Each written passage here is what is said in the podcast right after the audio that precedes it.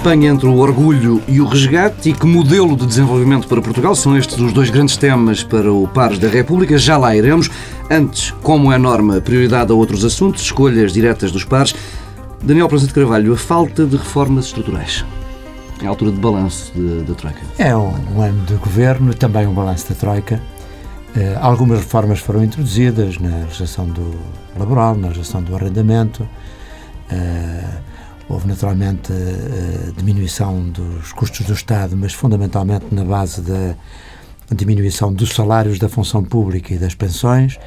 Mas eh, eu acho que falta uh, todo, um, todo um conjunto de reformas fundamentais que, aliás, este governo se comprometeu, mas que até agora não, não implementou. E eu tenho dúvidas que, a partir deste momento, tenha ainda capacidade, força anímica e e também credibilidade para prosseguir nesse conjunto de reformas. Uma delas, a reforma do sistema de justiça, que eh, é hoje quase consensual, que é um dos temas que tem um, um fator negativo no, no, investimento e na atividade económica, mas não só, também um problema de credibilidade, um problema de, eh, de falta de confiança. Os estudos de opinião mostram que os portugueses não têm confiança na justiça.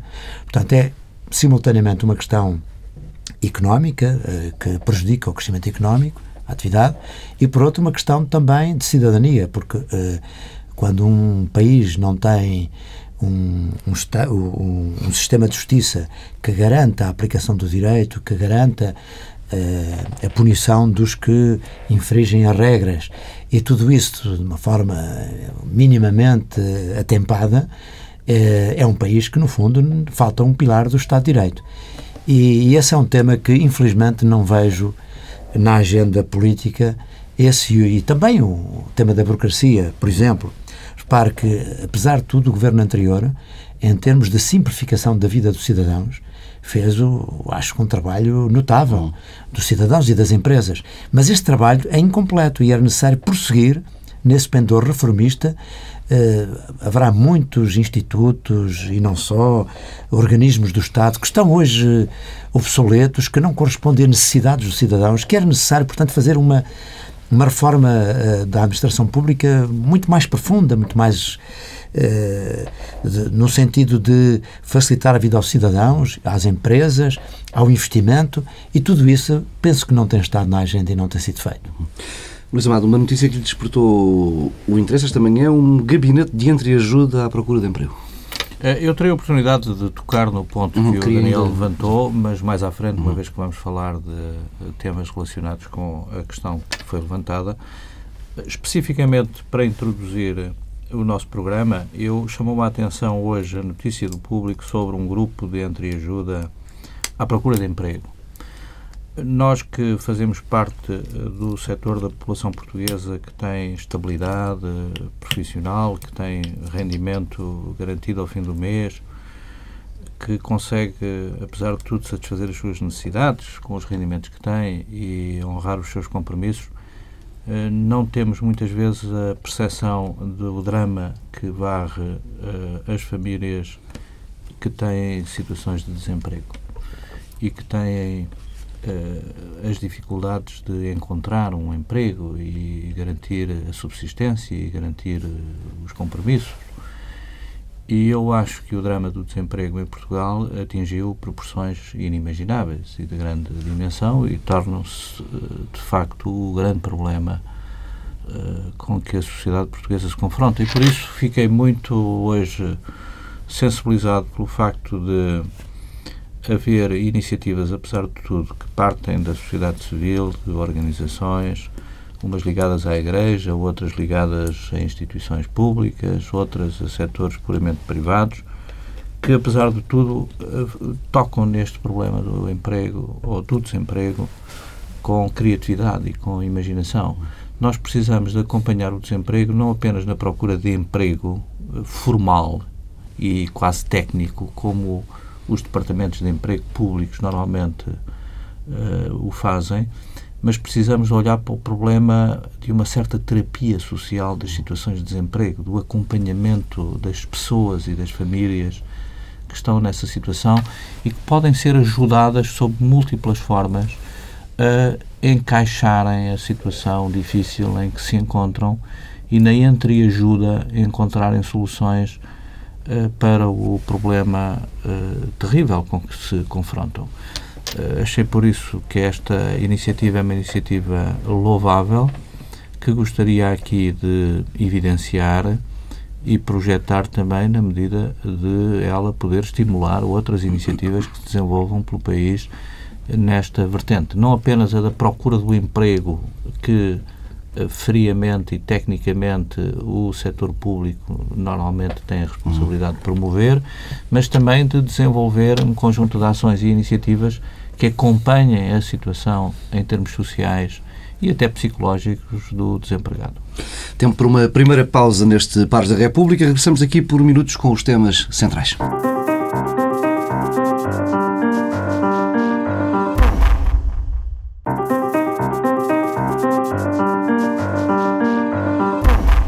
Espanha já não tem aberta a porta dos mercados. A frase foi dita ontem em Madrid, de Cristóbal Montoro, o ministro espanhol das Finanças.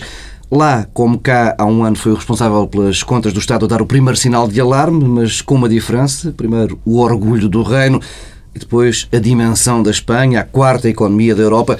Montoro disse mais tarde que os homens de negro da Troika não iriam entrar em Madrid, que é tecnicamente impossível resgatar a Espanha, sendo que, entretanto, Mariano Rajoy começou a defender a emissão de eurobonds, maior integração orçamental e ajuda direta do Fundo de Resgate à Banca Espanhola, uma solução que continua, pelo menos eh, de forma oficial, a desagradar a Alemanha.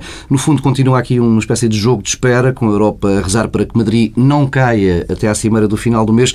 Eh, Luís Amado, ainda mantém o otimismo de há uns meses. Lembro-me de o ouvir aqui nesta mesa dizer que quando a Europa estivesse à beira do precipício, tudo se iria resolver. Sim, não tenho uh, dúvida sobre isso. Agora, posso me enganar.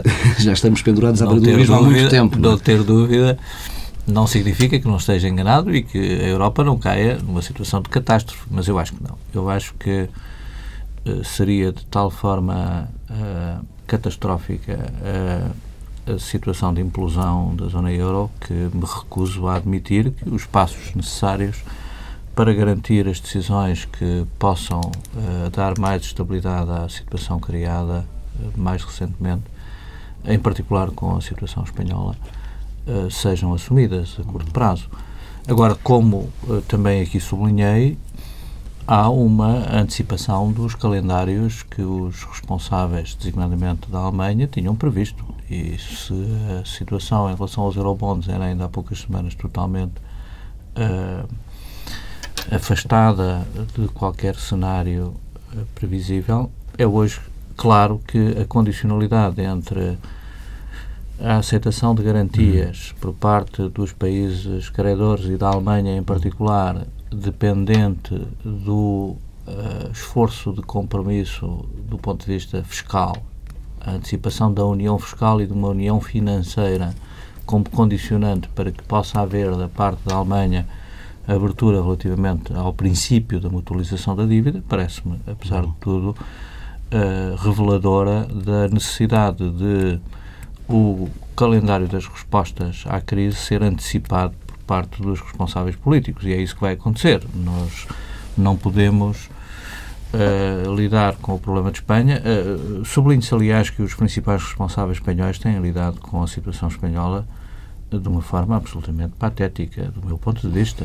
Acho que a falta de uh, sensibilidade e de maturidade para lidar com os aspectos psicológicos da situação espanhola, em particular da situação do seu sistema bancário, uh, na relação com os mercados financeiros, tem sido uh, trágico, do meu ponto de vista, e que justifica, em grande parte, uh, a pressão constante que os mercados têm vindo a acentuar sobre a dívida espanhola. Mas tem havido muita falta de jeito, muita arrogância e uma total impreparação para lidar hoje com a situação dos mercados eh, financeiros, com a sua volatilidade, com o seu nervosismo e com o enquadramento um pouco instável de toda a zona em que a eh, Espanha e a economia espanhola, eh, espanhola se insere.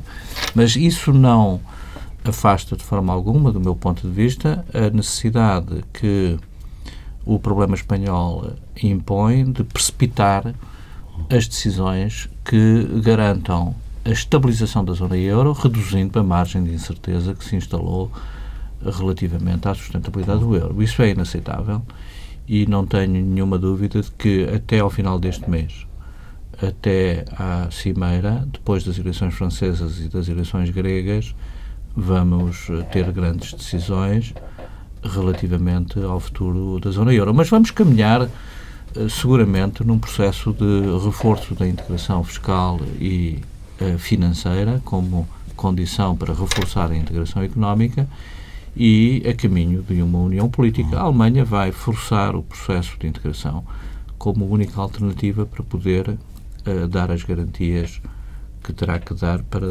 definitivamente estabilizar a, a zona euro perante os mercados. Não, Professor Carvalho, partilha deste otimismo. Enfim, eu acho lá que, que todo este, toda esta visão do, do Luís se verifique proximamente.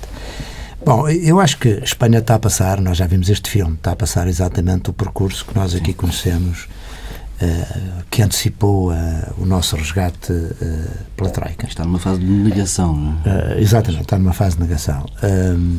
E é claro que era bom que, que a Espanha pudesse evitar, de facto, esse tratamento. Porque o que se passa é que estas crises têm uma dimensão não apenas económica e financeira, têm uma dimensão, nomeadamente nas suas causas, também psicológica.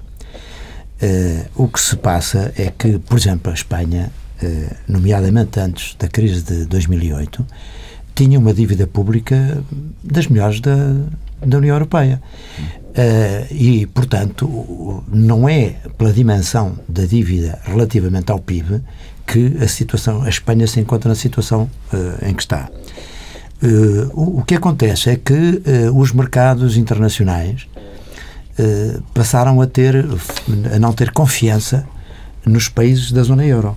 E essa confiança foi abalada pela falta de decisões dos líderes europeus, depois com o haircut da dívida grega, Uh, e, portanto, países que se financiavam na Europa, que se financiavam com bastante facilidade a taxas de juro relativamente baixas, compatíveis, portanto, com uh, a capacidade que estes países tinham de pagar essas dívidas, com essa falta de confiança nos investidores, uh, isso afetou extraordinariamente a capacidade de financiamento dos vários países europeus e depois isto parece realmente uma sequência. Grécia, Irlanda, Portugal, eh, agora a Espanha, e não acabará aqui, porque eh, se formos olhar para as dimensões das dívidas públicas, embora com diferenças eh, do tipo de dívida, mas, por exemplo, a Itália tem uma situação de dívida maior do que e mais grave do que a da Espanha. Portanto, o problema aqui é a confiança.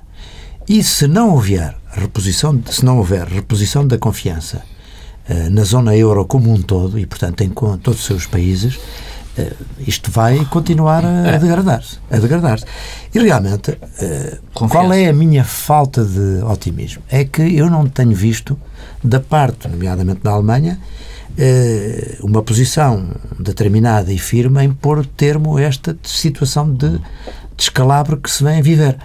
E repare que o custo seria, teria sido muito menor se logo no início houvesse de facto a garantia do conjunto da União Europeia de, uh, de todas as dívidas dos países eh, do euro, se isso tivesse acontecido, não teria havido esta degradação, portanto, estes países não estavam a pagar taxas de juros tão elevadas.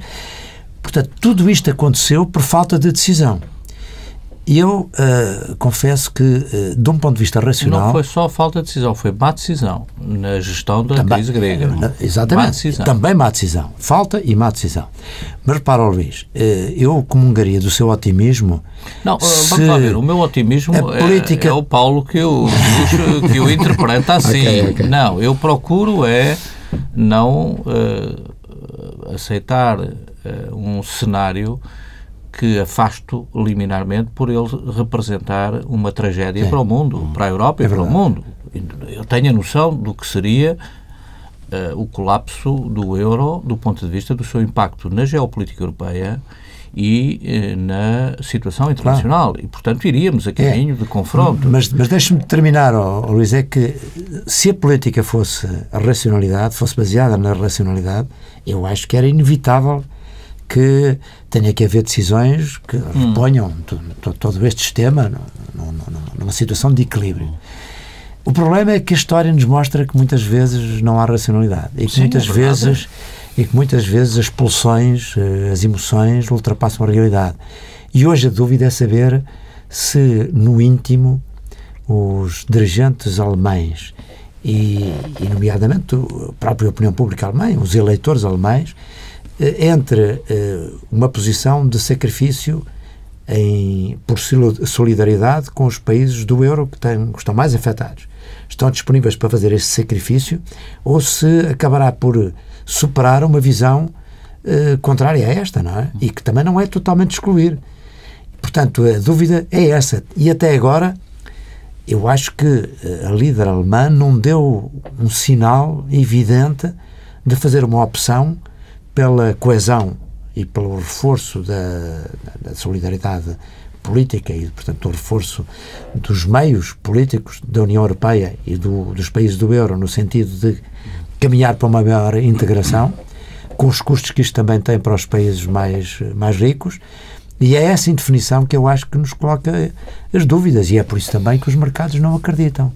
Porque se os mercados acreditassem que vem aí uma solução, provavelmente não estariam a castigar estes países, nomeadamente agora a Espanha, como estão a fazê-lo. Ou seja, os mercados, lá está, fecharam-se à Espanha, como é reconhecido pelos próprios dirigentes espanhóis. O que significa que os mercados não acreditam. E às vezes os mercados antecipam as situações. E isto é que é grave, não é? Mas repare que, relativamente à, à relação dos mercados com, a, com o problema espanhol, é preciso também uh, ver uh, e avaliar a margem de erro muito significativa que tem uh, sido seguida em Espanha na gestão desta crise.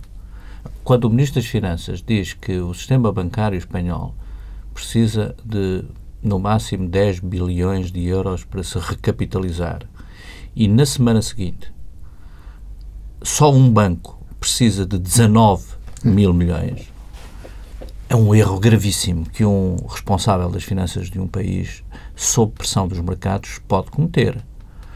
E as declarações atabalhoadas com que a Espanha tem reagido à pressão da crise também não têm ajudado a formar uma percepção mais estável da situação uh, da banca espanhola e é. do sistema financeiro espanhol. Agora, uh, independentemente desses erros, há de facto aqui um problema de confiança na zona euro. E o problema da confiança na zona euro foi, em grande parte, resultante de erros.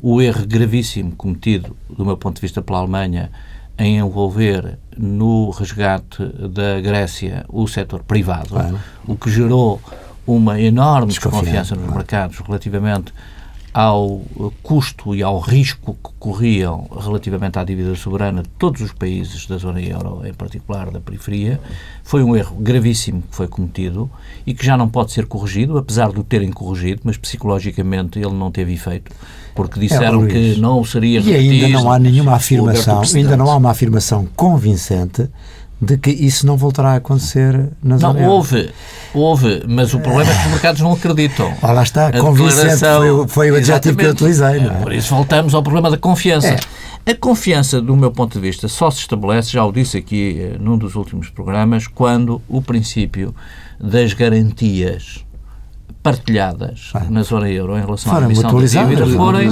assumidas. Admitindo que no final do mês eh, há uma cedência da Alemanha e que se avança para, para esta solução de um financiamento direto do Fundo de Resgate Europeu à banca espanhola, Uh, isto é uma solução estrutural, não é? Ou seja, é, é, é, há aqui capacidade para restabelecer a confiança só com esta não, medida? Não, claro que não. Uh, embora, uh, se esse princípio vier a ser aceito, representa um passo. A Alemanha até hoje não o aceitou Sim, ainda. Ainda não aceitou. a Alemanha isso... impõe um princípio de resgate, nas condições, aliás, em que Portugal teve uma situação de resgate. Uh, mas independentemente. E, e há, já outro aspecto é que quando há essa situação de resgate, os países afetados ficam com uma marca, com um carimbo, que não se sabe quando é que será ultrapassado. Porque uh, a nível do, dos investidores globais, uh, ninguém está a fazer análises detalhadas à situação de cada um dos países, se é o sector financeiro, se é a parte da economia, se, se é a dívida pública. o que existe é uma percepção, porque os mercados funcionam muito por percepções, não é? E a simples percepção de que um país está sobre um controle uh, de uma troika, no fundo está numa situação de só não está insolvente, porque entretanto houve um empréstimo especial, tem uma ajuda extraordinária, que vai tutelar o país desse período, é uma marca que, que não é fácil de, de é, é isso que a Espanha, que a Espanha quer evitar. E é, por isso, e é por isso, evidentemente, que os investidores preferem pagar uh, para comprar dívida de países como a Suíça ou, ou ter taxas zero para, para financiar a Alemanha do que receber taxas acima dos 10% claro. para comprar dívida de países nestas circunstâncias. E, e portanto, eu acho que, de facto, ou há uma manifestação de confiança que só pode ser dada pelos líderes europeus, designadamente a Alemanha, de mutualização destas dívidas, de que os países do euro vão encontrar soluções em que os credores estão todos garantidos e, portanto, para levar a uma baixa das taxas de, de juros destes países que seja compatível com a, com a sua situação económica. Porque a verdade é esta, é que nenhum destes países hoje que está sobre o, a gestão de, de, de, das instituições internacionais que, que emprestaram dinheiro, nenhum destes países está em condições de voltar aos mercados, porque a situação de austeridade que também se impôs a estes países é de tal ordem que não vai gerar capacidade, eh, não vai gerar crescimento económico que permita solver as dívidas. Portanto, de por cima, entramos aqui num, numa, num circuito que eu penso que dificilmente terá saída. Com, com o aproximar do, de, do, do, calendário eleitoral alemão, o tempo é agora, ou seja, se não houver essa decisão de dar esse passo uh, numa maior integração, não. agora no final deste mês, uh, poderá não, dar, não, não se dar esse passo mais para não, frente? O calendário eleitoral alemão tem pouco ver, que ver já com a realidade. Uhum. Uh, a pressão dos acontecimentos impõe um calendário para a crise que vai exigir respostas muito imediatas. Do meu ponto de vista, o caminho está definido. O que é preciso é, eventualmente, antecipar algumas das orientações que estavam previstas para serem tomadas no fim do processo e terem que ser antecipadas precisamente para conter a pressão dos acontecimentos a pressão dos mercados. O timing estava certo se, entretanto, a Espanha uh, não estivesse a seguir este trajeto. Isto é, se a questão ficasse uh, confinada aos países que já estão sob intervenção, e Portugal até parece que está a fazer um trabalho que é reconhecido e tal. Uh, pois talvez o timing pudesse ser mais longo.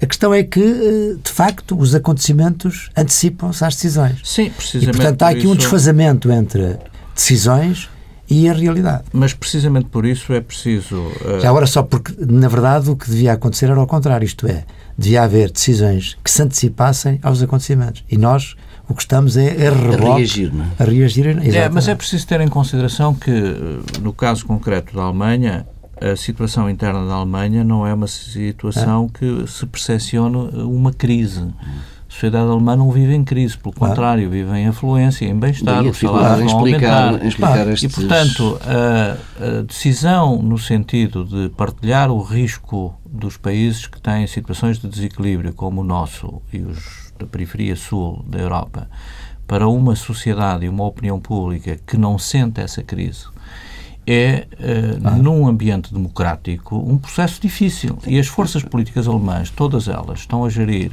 com muita dificuldade essa situação. E por isso é que eu acho que, a partir do momento em que os diferentes países que têm desequilíbrios acentuados nas suas contas correntes, como é o nosso caso, fazem o que deve ser feito no sentido de dar garantia de correção desses desequilíbrios e de criar condições de sustentabilidade a prazo um para a sua dívida, a partir do momento em que os países uh, uh, que estão nesta situação dão esses sinais fortes e assumem esse compromisso forte, a Alemanha não tem alternativa que não seja dar as garantias. E quando digo a Alemanha, não é apenas a Alemanha, mas os países que têm excedentes e que têm uh, e que são credores hoje uh, nestes processos de resgate, não têm alternativa que não seja justamente manifestar uh, também o princípio de solidariedade em relação aos equilíbrios que é necessário garantir dentro da zona.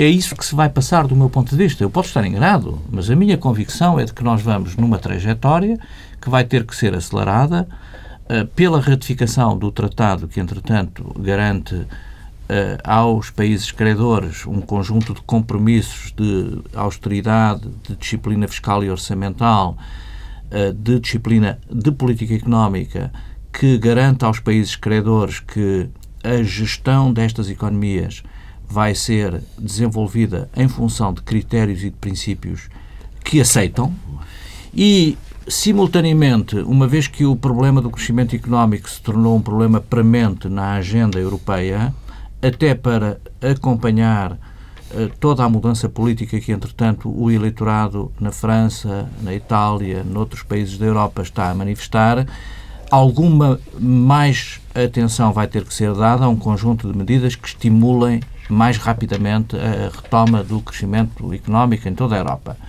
O que e é isto, difícil de conseguir bem, já agora, o que é difícil de vai garantir-se com, com, a austeridade que está a ser imposta. Sim, mas vai ter que haver. Ou então vamos regressar um vamos pouco ter, à, à, política anterior de maior investimento público, não, mas não estou a ver onde é que há investimento ter, privado nestes países. Vamos ter que ter aqui um pacote legislativo que garanta, a partir das instituições europeias, o estímulo ao crescimento da economia esse pacote está a ser preparado. Uh, creio que eh, antes deste, desta cimeira o diálogo franco-alemão orientar-se muito, orientar-se-á muito nesse sentido, e se tudo correr bem, nós teremos em condições, estaremos em condições de, em janeiro de 2013, eh, entrar numa fase nova da política europeia.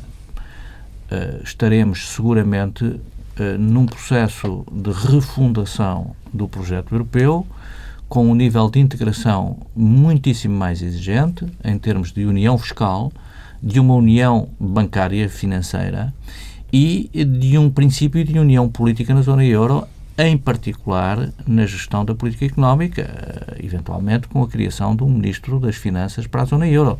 Agora, entramos numa fase nova do projeto europeu e é esse parto difícil que nós vamos acompanhar ao longo dos próximos meses. Vão ser meses dramáticos na política europeia e na política mundial, porque está todo o sistema internacional hoje focado na condição de a Europa poder fazer esta transformação profunda, estrutural, que eh, complementa a mudança que o Tratado de Maastricht impôs, mas que nunca foi complementada precisamente porque ficou a meio caminho criou a União Monetária sem reforçar as condições de integração económica e política. Portanto, é um parto difícil. A minha dúvida, sabe qual é? Nem é o problema da Espanha. Eu acho até que há dinheiro para acudir ao problema espanhol. A minha dúvida está justamente, vamos ver dentro de algum tempo, em que condições é que a sociedade francesa está preparada para aceitar a, a união política na zona euro. E, um e a, pressão, também, a pressão que a Alemanha vai colocar eh, nesse sentido sobre a França. Porque a Alemanha também não acredito que, pura e simplesmente, uh, esteja em condições de dar garantias ao conjunto da zona euro de uh, a acompanhar uh, em toda a, a, a necessidade de, de honrar os seus compromissos em matéria de dívida pública, sem um esforço muito significativo que a França, a França terá que fazer em termos de austeridade. A França tem um grande desequilíbrio do ponto de vista das suas uh, situações, da sua situação macroeconómica quando a comparamos com a Alemanha. E por isso o grande problema agora, do meu ponto de vista, vai ser depois das eleições francesas, vamos ter um novo governo na França e vamos perceber se esse governo está em condições de garantir à Alemanha um conjunto de medidas de reforma estrutural que possam uh, permitir à Alemanha. O, o, o, programa, o programa do Hollande não ajuda a isso, não é? O programa não ajuda, mas sabe o que é que eu acho? Contrário, sabe o que é que eu acho, Daniel? Sabe o que é que eu acho? Eu acho que a França vai precisar de uma grande coligação e vai procurar e vai precisar, posso estar enganado, mas como eu sou analista agora e não tenho responsabilidades políticas, posso dizer os disparates todos que ninguém me interpela. Eu acho que a França vai precisar, pela primeira vez na história da Quinta República, independentemente do resultado, ter uma maioria de direita ou uma maioria de esquerda, vai precisar não da coabitação, que é uma realidade, é uma realidade. mas vai precisar provavelmente uma grande coligação entre uma força como o Partido Socialista, liderando o governo, e, eventualmente, o apoio de uma força centrista ou da direita, da antiga maioria de direita. Isso representará uma ruptura no que é a experiência política claro. da Quinta República. Mas, provavelmente, a França vai ter que, ela própria, uh, clarificar qual é a sua posição em relação ao projeto europeu em torno de uma decisão dramática nos próximos Bem, meses. Pá, voltamos um pouco ao início, que é a questão de, dos timings, não é? É que toda essa reforma política, que é in, eh, profundíssima é? e que implicará eh, a superação de divergências estratégicas e políticas que existem em relação a, e tem que a alguns países, é? e, e, por outro lado, a, a, a premência das soluções uh, dos países que estão em dificuldades uh, na, na, no refinanciamento das suas dívidas. E esse desfazamento é preocupante, não é? Porque, por um lado, havia uma urgência enorme em que essas hum, reformas políticas pudessem ser tomadas e não vejo que haja condições até objetivas para que isso seja possível a tempo suficiente de uh, criar as, as condições para que estes países que estão em dificuldades possam uh, ter, regressar aos mercados Mas e, portanto, sabe que ter, isso... ter a, a porque há aqui quase uma questão de de dificuldade dos países, é? dos países Portugal, Espanha, Itália, amanhã França, em eh, superarem as suas situações de, de pagamento de, de, dos seus juros, das suas dívidas e de honrarem os seus compromissos por os credores, porque, como é evidente, todos os países, todo o mundo, têm dívidas. E todos os países não estão, não estão em condições de poder, de um momento para o outro, solver todos os seus compromissos se não tiverem exatamente a continuação de financiamento aquilo que, que, é, que é, no fundo, a gestão da dívida.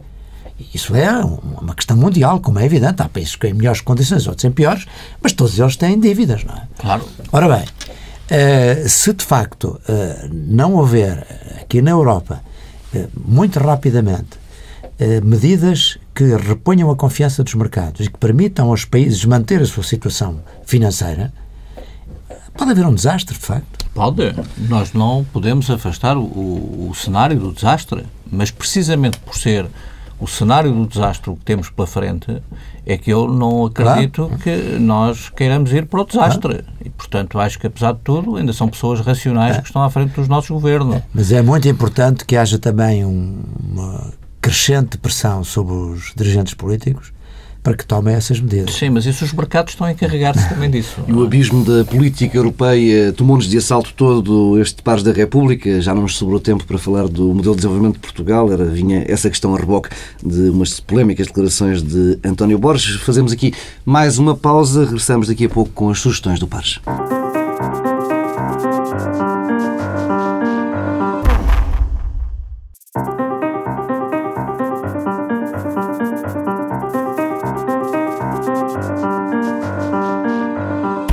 Regressamos à conversa com duas sugestões mais leves. Daniel Prensa Carvalho, uma exposição de escultura.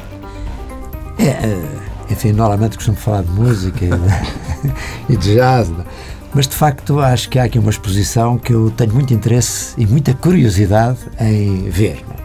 E vou com certeza visitar porque se trata nem mais nem menos de uma exposição do meu parceiro desta, desta tertúlia, que é o Luís Amado. O Luís Amado, eu estava à espera que eu pudesse escrever um livro de memórias sobre. Eh, tem muito, com certeza, para contar sobre as suas relações enquanto Ministro dos Negócios Estrangeiros, pelo mundo fora, pelos países da expressão portuguesa, etc. Eu tenho muita curiosidade em ler um livro seu sobre esses tempos, não é? Mas ele, em vez disso, eh, brindou-nos com uma exposição de escultura. Eu confesso que não tinha intimidade com, com o Luís para conhecer essa sua faceta e fiquei muito impressionado por ela realmente há sempre facetas escondidas na, na, na personalidade dos homens públicos e esta de ser um escultor e de ter até hesitado na sua vida hum. entre seguir uma carreira política ou uma carreira como artista é, verdade, é mas... curiosa, não é? E portanto aí estamos, tem uma exposição uh, numa galeria no Chiado do, da fidelidade da, do edifício, que é um, também um ícone de Lisboa, um palacete que há ali mesmo. Ele está mesmo a fazer publicidade à exposição. É? Eu também, que estou a suscitar a curiosidade, estou a, a, suscitar a curiosidade nos outros, que é a minha curiosidade, não é? Eu espero que satisfaça a sua curiosidade. Mas o, o meu tema para o, para o, como sugestão é, eu sempre gostei muito de Lisboa nessa época dos uhum. santos festas populares, populares, das festas populares. Os bairros preservam uma intimidade popular uh, que de facto, em particular num período de crise, acho que é muito gratificante poder uh, conviver com essa realidade dos bairros populares em festa de Lisboa. E por isso eu tenho intenção, como faço quase todos os anos em que estou em Lisboa, de passar por esses bairros em festa e aconselhava também os não lisboetas que não conhecem o que é Lisboa sem conhecer verdadeiramente Lisboa nesta fase do ano. Nos bairros mais castiços de Lisboa, a abertura das casas, das famílias, a intimidade da sua vida cotidiana. E espero que o tempo ajude, Luís. E esperemos que o. Uh, precisamos de umas noites mais agradáveis, mais é? agradáveis.